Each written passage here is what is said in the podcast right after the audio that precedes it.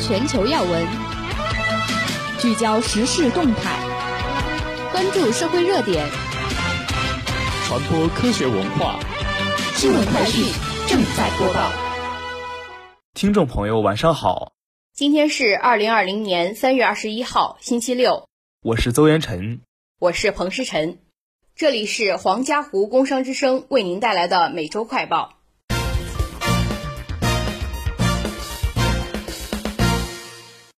农业农村部表示，高致病、禽流感、口蹄疫等疫苗的生产企业已全面复工。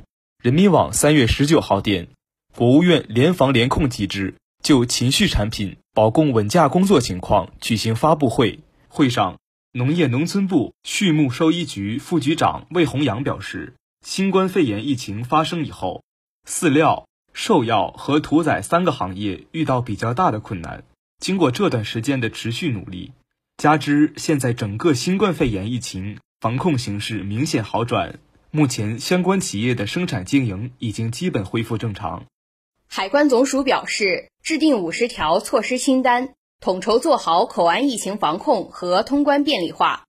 本报北京三月十九号电，海关总署十九号发布消息，为严防境外疫情输入，支持企业复工复产。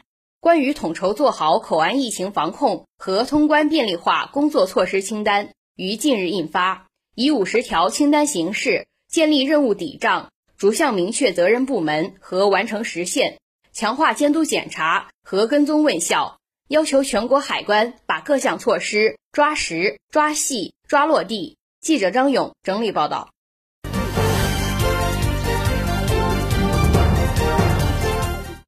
湖北除武汉外，市县疫情均为低风险。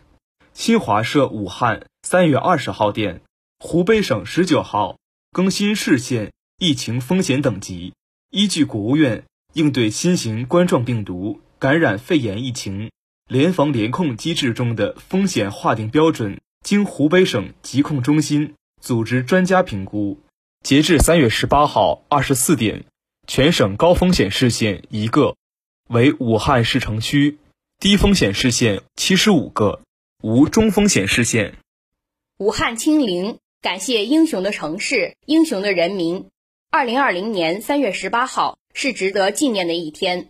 三月十八号零点至二十四点，湖北新增确诊病例零例，新增疑似病例零例，现有疑似病例零例。从冰封冬日到春风十里，两个多月的荡气回肠。记录下武汉这座英雄城市的不屈，这里人民的伟大。北京境外输入确诊病例增至七十例，严防引发本地感染。中新社北京三月二十号电，三月十九号零点至二十四点，北京市新增报告境外输入新冠肺炎确诊病例六例，其中美国输入一例，英国输入五例。截至三月十九号二十四点。累计报告境外输入病例确诊病例七十例。记者邹元晨整理报道。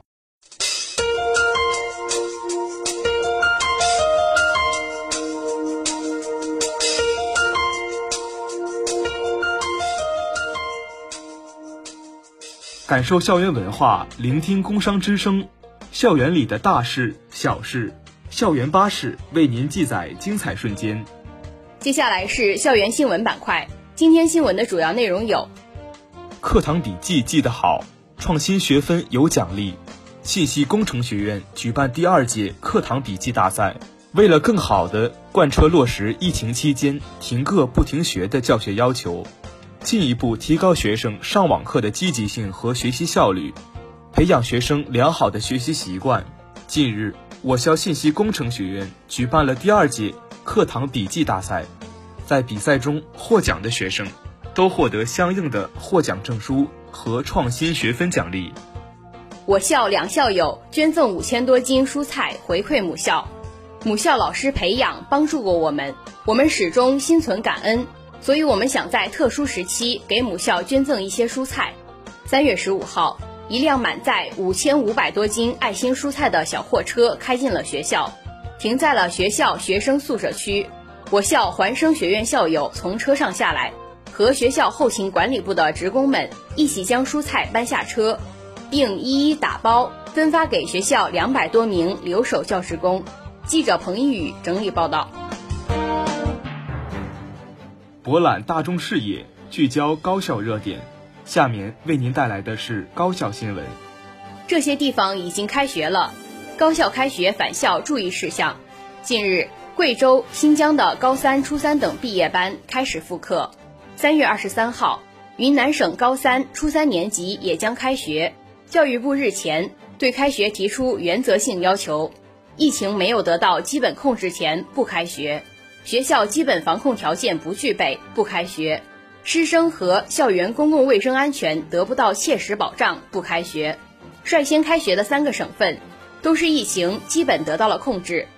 高校开学返校最新消息：学生票乘车时间延长至五月三十一号，这项费用可免。近日，铁路公布最新消息：学生票乘车时间延长至五月三十一号，学生票乘车时间延长，寒假乘车时间延长，学生票乘车时间为。寒假十二月一号至五月三十一号，暑假六月一号至九月三十号。自一月二十七号起，学生票退票免收手续费。记者水永琪整理报道。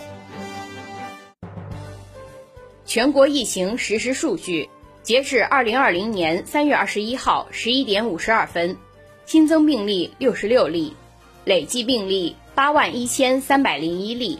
治愈病例七万一千二百八十四例。